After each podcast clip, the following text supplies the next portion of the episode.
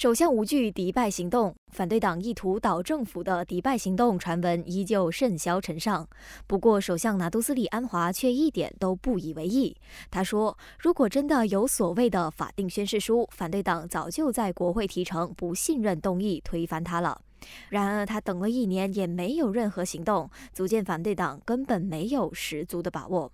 安华也呼吁国会议员们应该把精力和时间都聚焦在发展国家。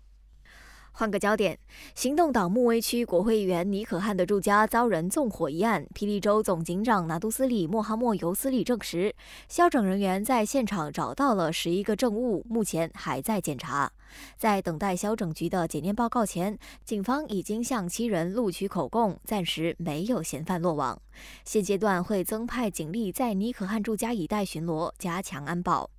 案件还在调查中，可是当事人尼可汉就认为这起纵火案有可能和自己在去年年底发表涉及伊斯兰教的言论有关，甚至把矛头指向了在野党，这让国盟青年团不满，昨天已经报警指控尼可汉诽谤。最后，交通部长陆兆福宣布，最快下个星期开始，马新第二通道从我国离境前往新加坡的方向将开放逆向通道，也就是在交通高峰时段，把原本的十二条入境车道都改为离境车道。到时候，镇灵山关卡一共会有三十六条离境车道，可以大大舒缓交通流量。感谢收听，我是宇文。